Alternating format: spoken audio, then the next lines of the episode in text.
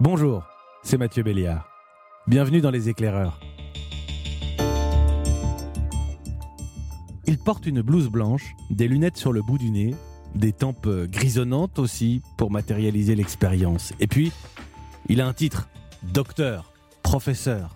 Notre personnage du jour, c'est un homme ou une femme, bon c'est plus souvent un homme d'ailleurs, c'est un scientifique. La première chose à laquelle la science elle s'oppose, c'est à, la croyance et au bon sens. Donc effectivement, la science c'est quelque chose qui nous permet une forme d'élévation. On s'élève au-dessus de nos sens et on accède à des niveaux de connaissance que sans la science, eh bien, on n'arriverait pas à obtenir.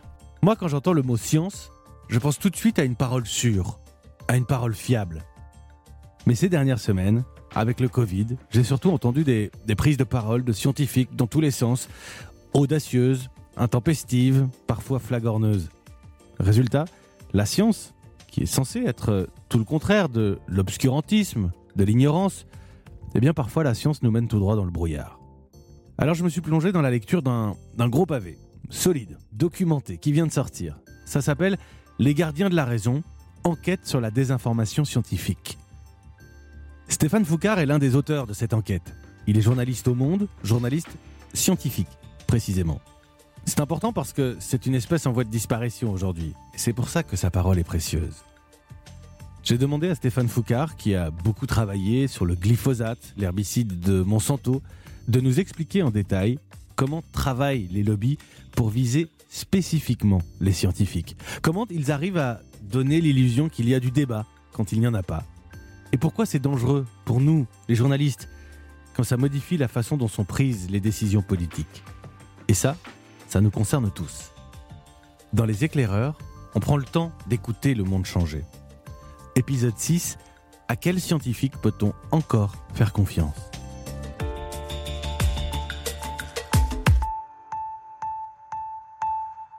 Bonjour Stéphane Foucard. Bonjour.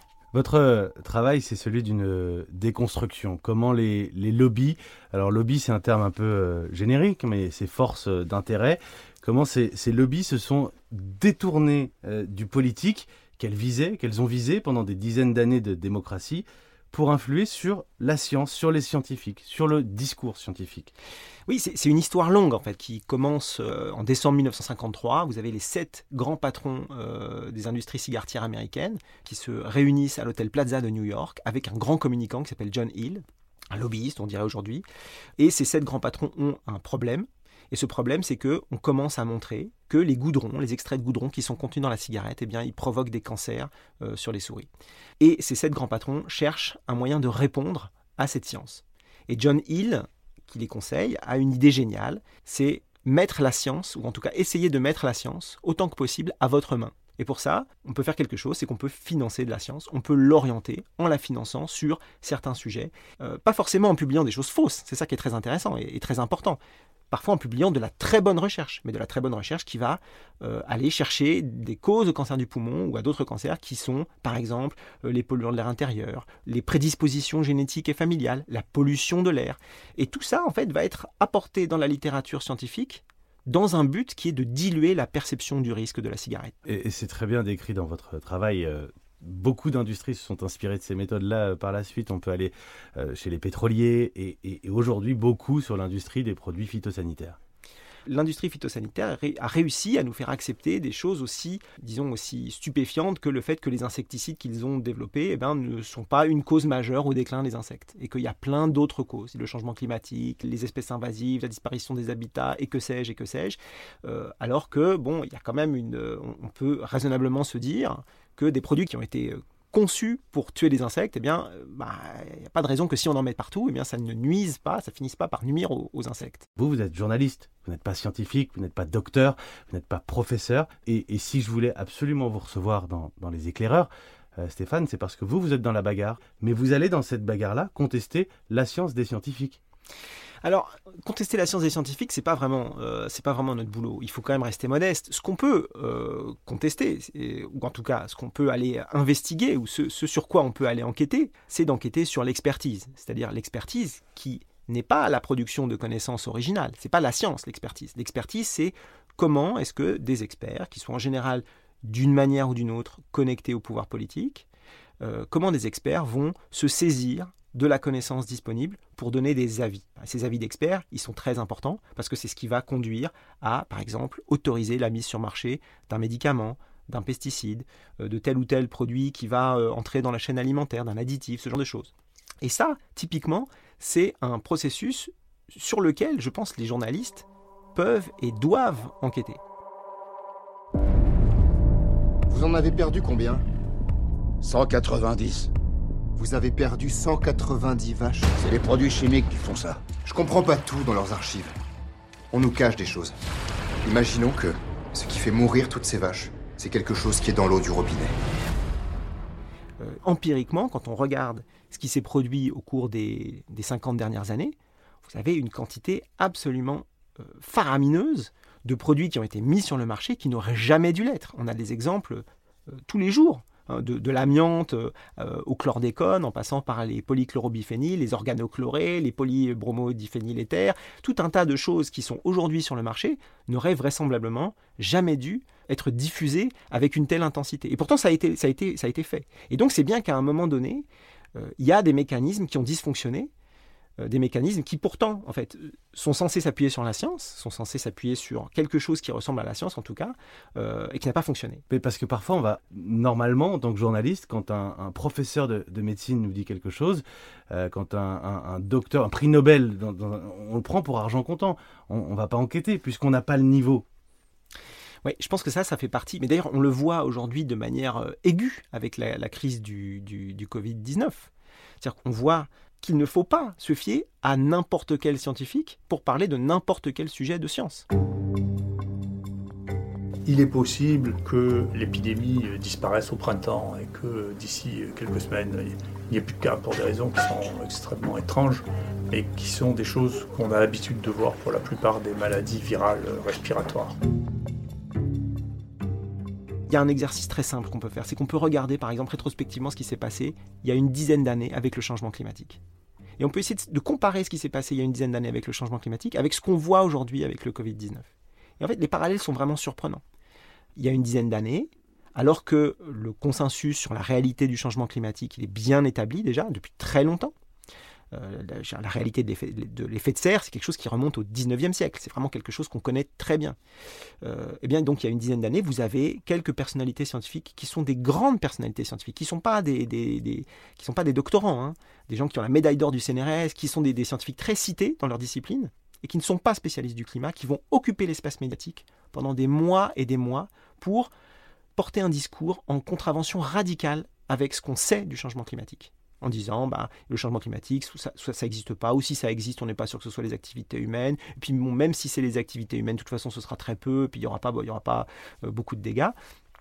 Et collectivement, nous autres journalistes, on a euh, tendu le micro à ces gens qui ont instillé du doute dans l'opinion et qui ont très vraisemblablement retardé l'action politique. Et aujourd'hui, ce qu'on voit avec le Covid-19, c'est exactement la même chose, c'est-à-dire cette tendance à voir une blouse blanche, quelqu'un qui a un titre académique, et à qui on va tendre le micro parce qu'on bah, on se dit, bah, s'il a une blouse blanche, si c'est un professeur de médecine, s'il est très cité, s'il a beaucoup de travaux à son actif, eh bien, forcément, ou en tout cas très vraisemblablement, son avis doit peser parce que c'est le contradictoire, c'est le débat, etc. Mais ce qu'on voit aujourd'hui, avec quelques rares personnalités du monde médical et scientifique qui s'expriment sur le Covid-19 en disant, euh, d'abord en ayant dit qu'il n'y aurait pas de pandémie, et puis une fois que la pandémie est arrivée, de dire ah bah on a, on a un médicament miracle, et puis ce, médicament miracle euh, s'avère inopérant, voire, voire dangereux.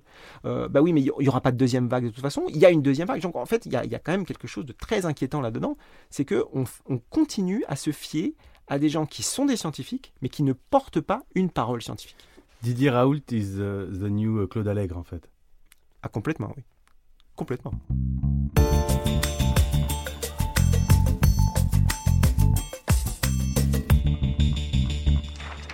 Alors, je vais vous montrer une euh, photo d'une autre euh, scientifique. Pour le coup, je vais vous demander de me, dire ce qu'elle vous inspire, qui elle est et pourquoi on en parle euh, aujourd'hui.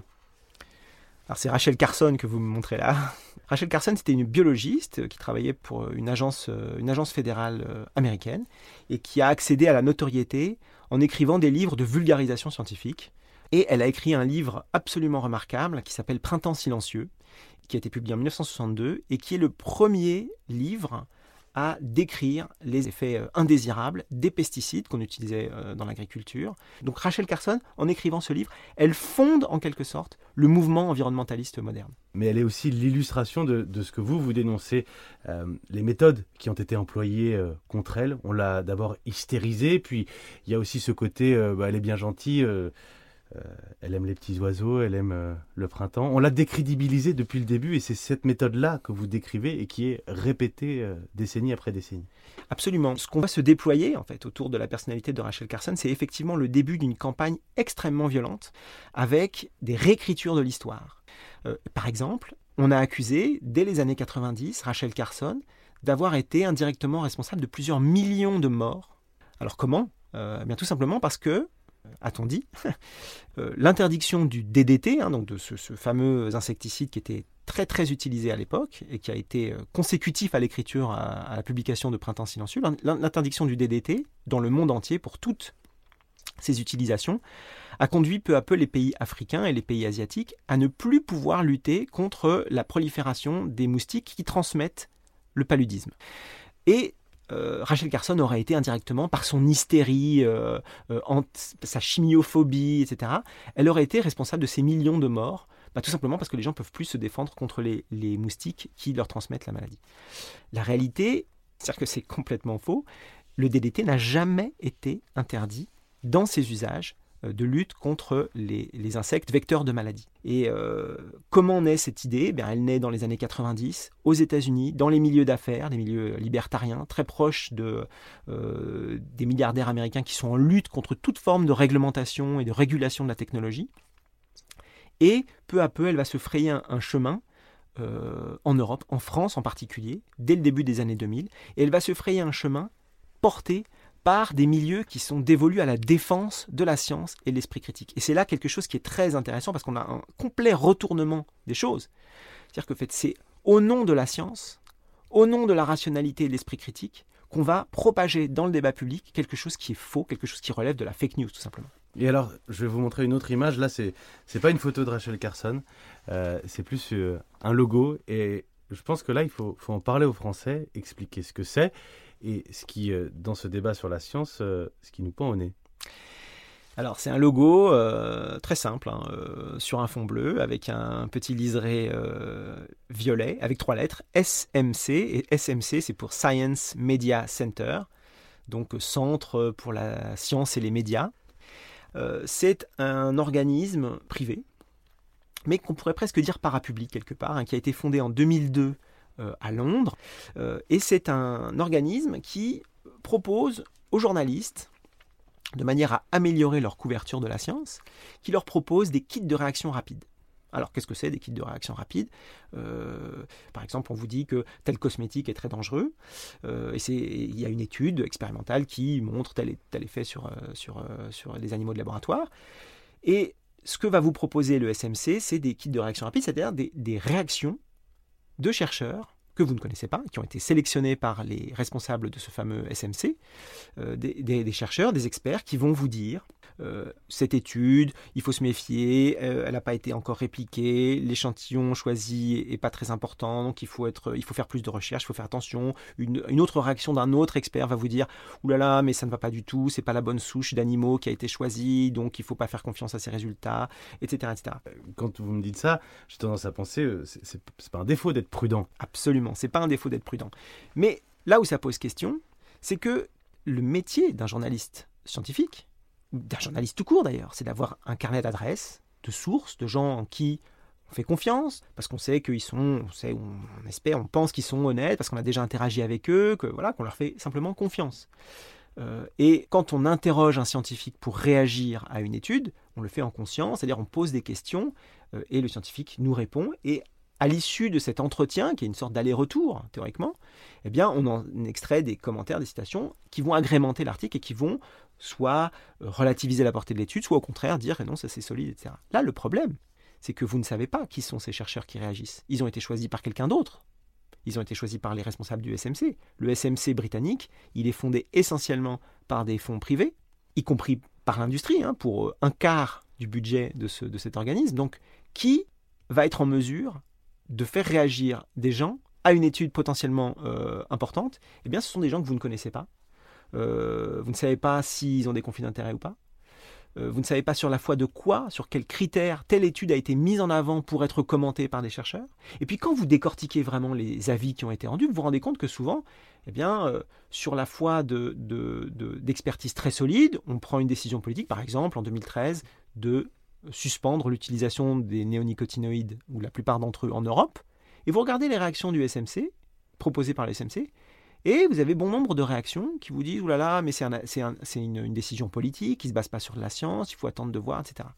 Bon, les gens qui connaissent bien le sujet savent que en 2013, ça fait déjà très longtemps qu'on sait que les néonicotinoïdes sont dangereux pour la biodiversité. Donc on peut vraiment s'interroger sur les raisons pour lesquelles eh bien, ces experts, choisis par des tiers, interviennent dans le débat public pour relativiser la portée de tel ou tel papier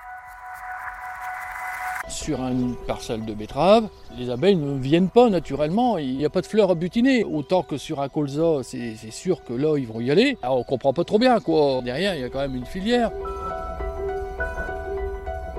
Et alors, ce qui, est fascinant, et, là pour le coup sur les exemples que je vais citer, je ne sais pas si c'est dangereux, pas dangereux, c'est presque pas le débat, mais quand on finit par traiter ces sujets dans l'actualité euh, du quotidien, on va se retrouver avec des questions sur les pesticides, bien sûr, on en parle, euh, sur les compteurs Linky, sur la 5G beaucoup plus euh, récemment.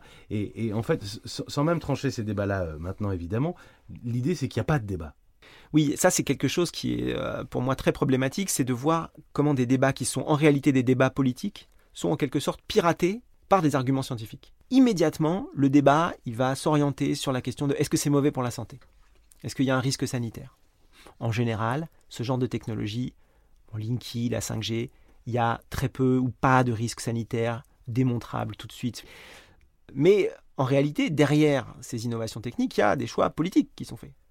Et ces choix politiques ne sont jamais discutés en tant que tels. C'est-à-dire que la 5G, le choix, enfin la, question qui devrait se poser, c'est pas de savoir si c'est dangereux ou pas pour la santé. La question qui devrait se poser, c'est est-ce qu'on a envie d'une société où tous les objets sont connectés avec tout, le potentiel de dérive qui est associé à ça?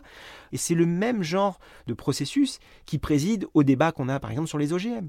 Le débat est systématiquement capturé sur le thème c'est anti-science, anti-progrès, de vouloir s'y opposer parce que ça n'a pas d'effet sur la santé. Et effectivement, aujourd'hui, bah, la plupart des, OGM qui sont sur le marché, euh, bon, euh, le fait d'avoir changé un petit, morceau du génome d'un maïs ou de, soja, bah, ça n'a pas d'effet mesurable sur la santé humaine. Mais est-ce qu'on en veut? Parce que derrière l'innovation technique, qui consiste par exemple à, rendre un, maïs tolérant au, au Roundup, par exemple, Derrière ça, il y a. Roundup, c'est le, glyphosate. Le glyphosate, oui, c'est l'herbicide phare de, de, Bayer, euh, Monsanto. Derrière cette innovation, qu'est-ce qu'il y a? Il y a l'augmentation possible de la taille des parcelles, donc euh, des plus grandes exploitations agricoles, donc une industrialisation plus forte de l'agriculture.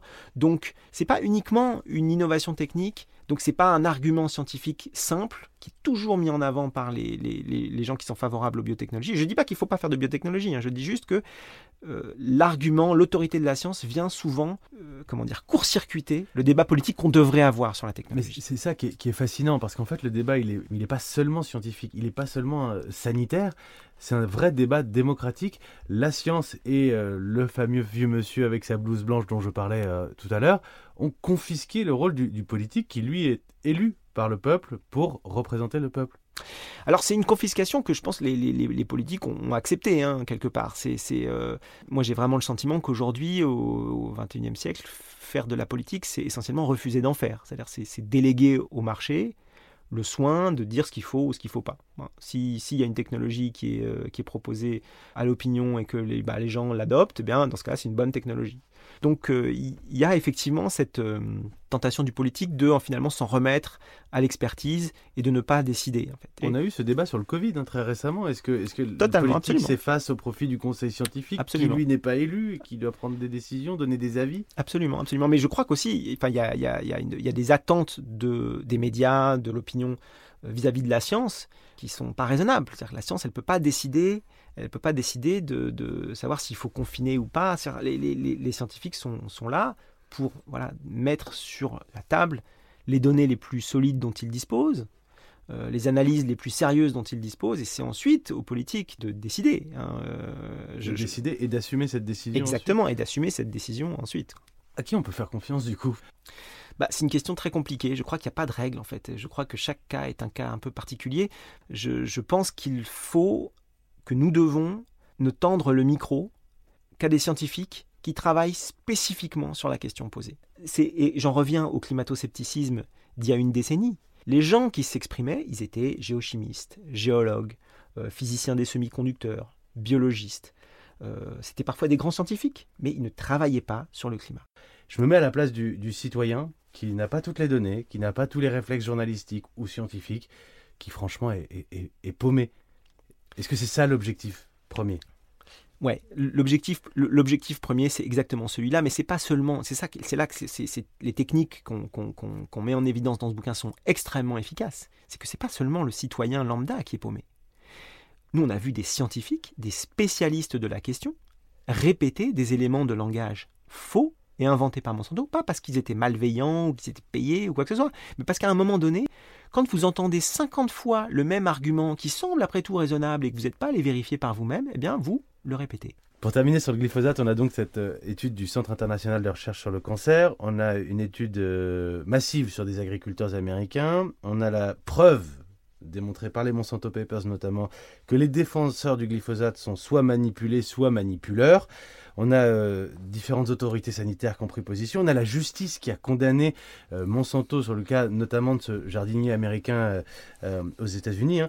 Comment, comment est-ce qu'on peut trancher euh, un débat? On a tous les éléments pour le trancher, ce débat, et on croit encore qu'il y a débat. On croit encore qu'il y a controverse. Alors, techniquement, il y a encore controverse. Pourquoi? Bah, Parce qu'il y a des organismes d'expertise, la plupart d'entre eux, hein, même euh, des organismes d'expertise réglementaires, encore une fois, on parle des agences réglementaires, hein, donc des, comme l'EPA euh, aux États-Unis ou l'EFSA en Europe, qui estiment que le glyphosate n'a pas de potentiel cancérogène. Bon, on peut ne pas être d'accord, on peut protester, mais ce sont des avis qui existent. Et vous avez, à l'inverse, comme vous l'avez dit, le Centre international de recherche sur le cancer, euh, qui lui dit, bah non, le glyphosate, il a un potentiel cancérogène. Comment trancher? Bon, c'est pas à la société civile de trancher ce genre de choses. On n'est pas capable. En revanche, euh, le journaliste qui peut faire, c'est de lire la documentation interne de Monsanto, euh, de faire des demandes d'accès aux documents aux agences réglementaires pour voir comment elles ont travaillé. On peut apporter des éléments factuels qui montre par exemple que eh ben, le rapport préliminaire euh, d'expertise européen sur le glyphosate, eh bien, il a été, pour certains de ses chapitres, copié-collé depuis le dossier réglementaire fourni par Monsanto. Donc c'est quelque part Monsanto qui a écrit euh, le rapport préliminaire d'expertise qui a été utilisé par l'EFSA. C'est pour ça que j'insiste euh, sur ce point quand on parle des bons journalistes et des mauvais journalistes. Hein. Il y a ceux qui répandent la bonne parole et puis les empêcheurs de tourner en rond. Je vous mets dans les mauvais journalistes, hein. en l'occurrence euh, Stéphane Foucard. Hein, avec plaisir. Puisque vous les empêchez de tourner en rond, comme on dit. In fine, euh, on se retrouve avec une décrédibilisation totale du discours scientifique. L'effet, je pense que ça a sur l'opinion est désastreux. Euh, le fait de, voir en permanence des scientifiques auxquels on affecte le même niveau de, crédibilité ou d'autorité dire tout et son contraire en permanence, je pense que c'est absolument catastrophique. Pour parler de, ce qui se passe aujourd'hui avec le, avec le Covid, souvenez-vous qu'en mars, le gouvernement disait que les masques, c'était dangereux, que la population générale ne devait pas utiliser de masques, pas parce qu'il y avait des éléments de preuve solides pour dire ça, simplement parce qu'on n'avait pas assez de masques.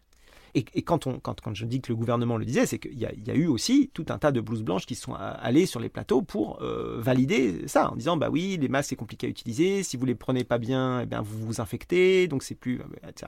Bref, plusieurs mois plus tard, eh bien, on voit euh, un renversement radical où le masque est obligatoire partout, même dans la rue quand il n'y a personne autour de vous. Bon.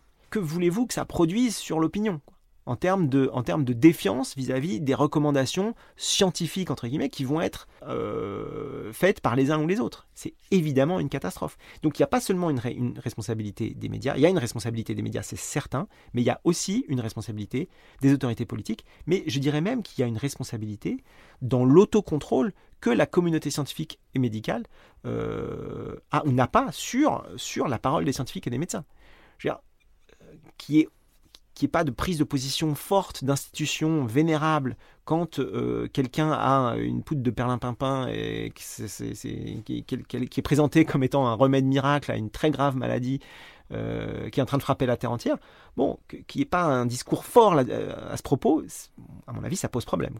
J'ai une dernière question rituelle dans les éclaireurs, Stéphane Foucard. Est-ce que c'est plus facile de changer le monde ou de se changer soi-même? Ah, c'est une question très profonde. Euh, j'ai pas de réponse toute faite là tout de suite, euh, mais ce qui est sûr, c'est que c'est le monde qui finira nous, par nous changer si on ne le change pas avant. Bah, vous en avez une réponse. Merci Stéphane Foucard. Merci. Vous venez d'écouter Les Éclaireurs avec Stéphane Foucard.